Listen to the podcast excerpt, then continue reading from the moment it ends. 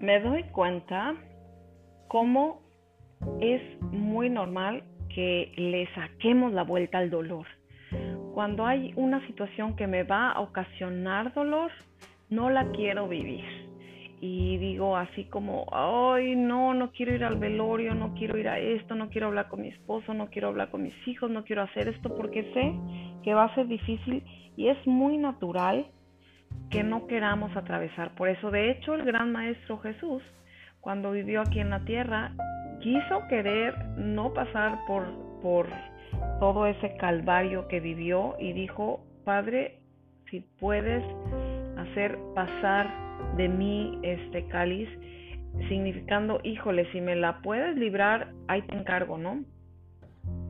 Y hoy te quiero platicar de la magia del dolor y del propósito de tan, tan importante de que pasemos por esto que llamamos dolor, que es muy diferente al sufrimiento y mi intención es que te quede claro cuál es la diferencia y que sobre todo elijas a tu favor. Creo que parte de mi misión en la vida es crear como idea simple para crear conciencia.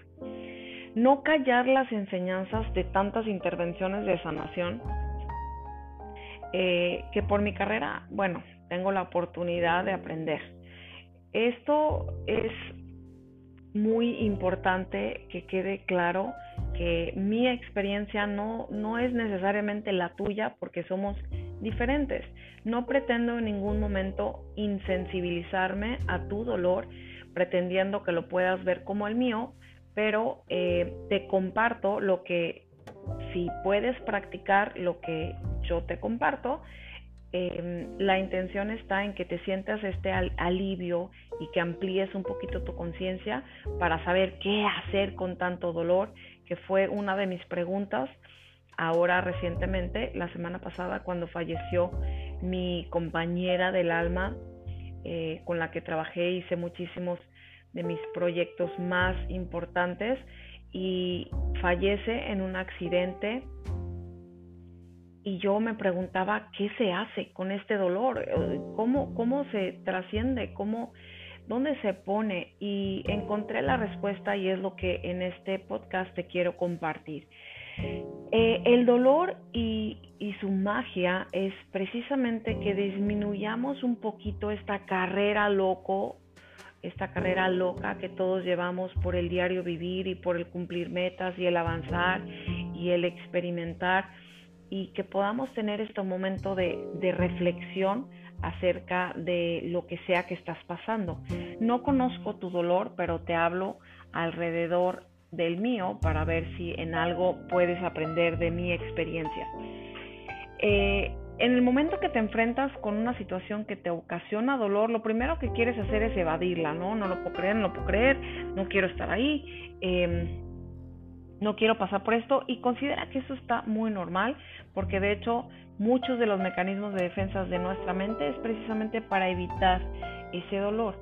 Eh, para mí ha sido súper interesante siempre el observar las conductas de las personas, el ver cómo sigue siendo de tan lento proceso el adquirir el sentimiento de empatía y validación entre nosotros.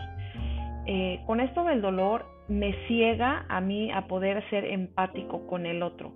A mí me está doliendo y es como que no entiendo ya tu dolor o no puedo ser empático y la intención de esto está en precisamente que entendamos qué está pasando con nosotros. En, en tu casita mental, que yo siempre hago la referencia porque me gusta entender cómo, cómo suceden las cosas, las emociones en mi mente, en la casa mental, imagínate que tienes tú una casa como tu casita donde tú habitas y en el departamento, en, la recámara donde te encuentras, eh, visualiza como que es la cocina y tú tienes mucho sueño y te quieres dormir y en la cocina no hay cama y no te puedes dormir. O si estás en la recámara de la cocina, eh, tú quieres eh, bañarte y no te puedes bañar en la cocina y tienes que trasladarte a la recámara donde puedes hacer esa actividad como bañarte, dormir, lavar los trastes. Es diferente recámara, ¿sí? Eh, el que tú quieras hacer algo y no lo puedas hacer te causa una frustración. Tú estás en la recámara y te quieres bañar y no puedes trasladarte y a veces el sufrimiento viene en que crees que no hay una recámara para hacer la actividad que tú quieres, ¿no? Es que me estoy haciendo vivir y no puedo hacer vivir en la recámara y, quiero llorar porque no me quiero hacer vivir aquí y quiero eh, y no sé que hay un en la misma casa hay un baño esto te lo explico de la manera más burda porque entenderlo es muy importante. En la habitación del dolor de tu casa mental no existe la empatía, no existe eh, la validación del otro, no existe más que mi dolor. Y es como que estás en una habitación negra y no puedes ver más allá.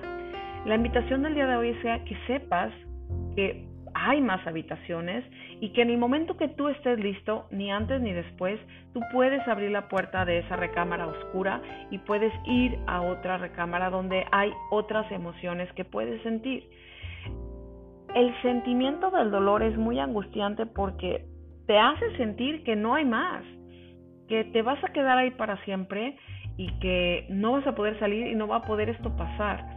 Y la idea de hoy es abrigar la esperanza en que tú sepas que hay otras posibilidades y que están al alcance de eh, tu percepción y de cuando tú estés listo sepas que hay otras avenidas para, para transitar ese dolor.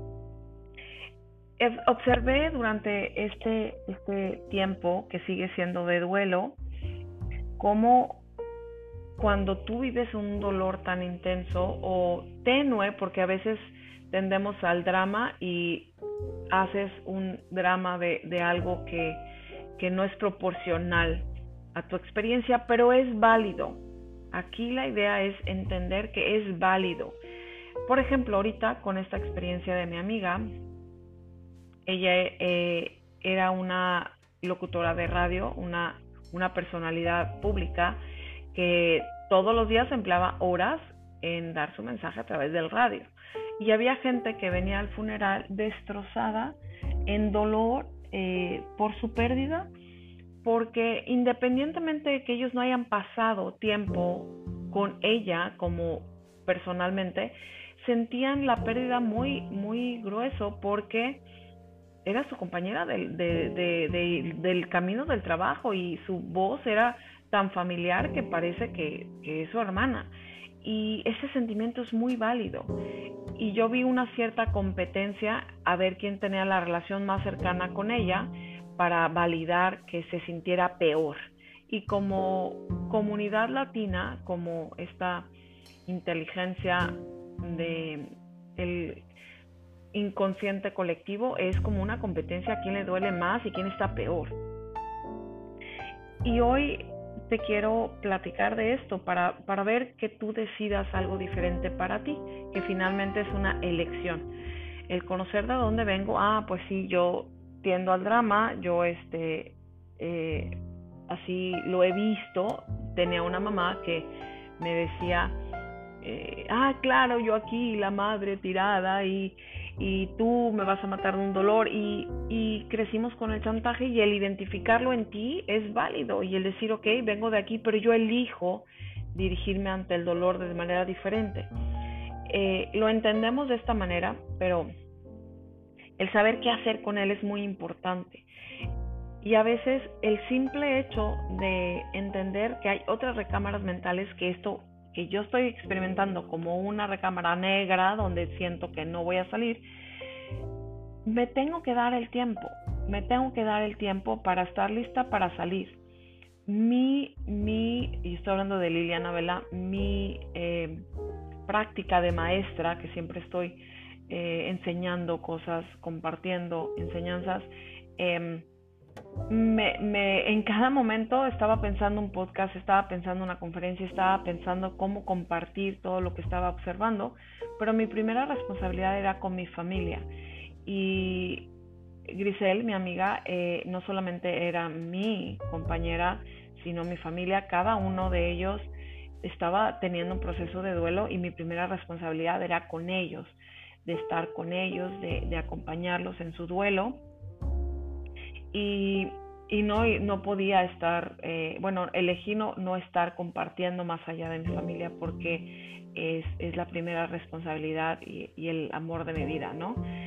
Y eso también lo observé, o sea, el, el tener esta pasión por compartir eh, también tiene que estar contenida y validando mis emociones, que ese era mi momento de duelo también para mí. Y el darme tiempo a estar sola, a meditar, a, tener esta introspección de qué es lo que yo estoy aprendiendo de mí misma.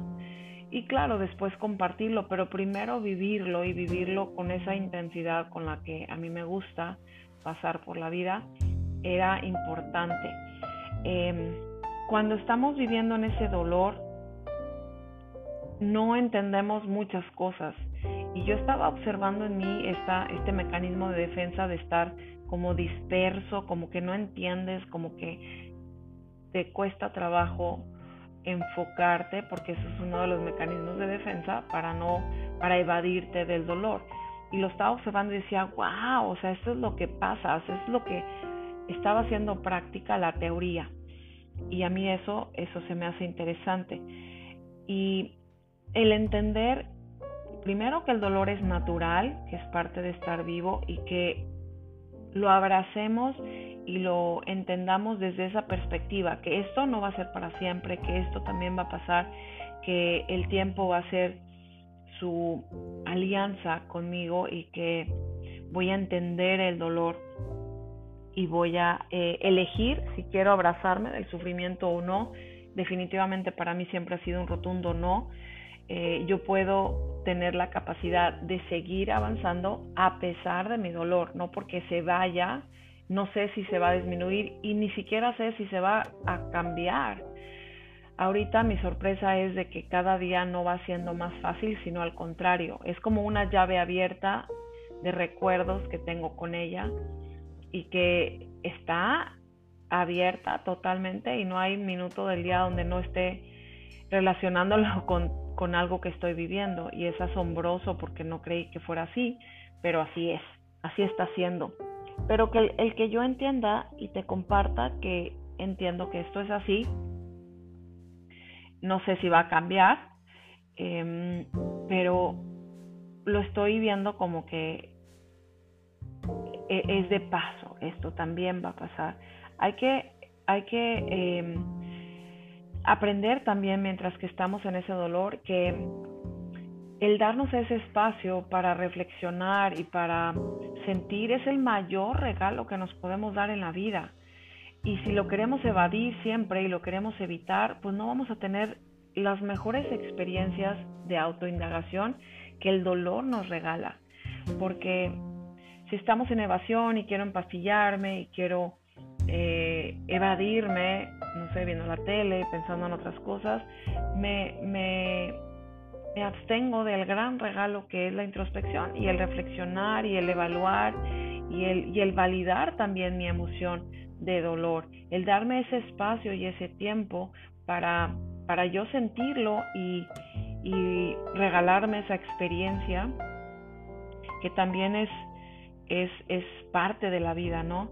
Porque quiero vivir las alegrías tan intensamente y el dolor lo, lo pongo en el cajón de los acusados y no lo quiero experimentar cuando tiene tanta riqueza, si le abro los brazos y, lo abrigo. No al grado del sufrimiento, pero sí de, de, la experimentación.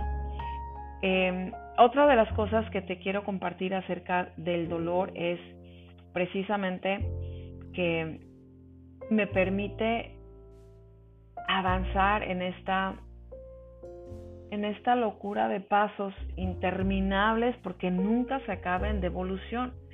Cuando yo me abro a la, a, a la experimentar el dolor sin estar dramatizando y sin estar sufriendo, eh, le, saco todos los nutrientes y, todo el enriquecimiento de la experiencia y me quedo con lo mejor, me quedo con lo mejor de la experiencia de la persona que partió, me quedo con la experiencia de mi conocimiento, de observarme cómo proceso yo el dolor y de darme la oportunidad de, de sanar a mi tiempo y a mi espacio, porque cada quien es diferente.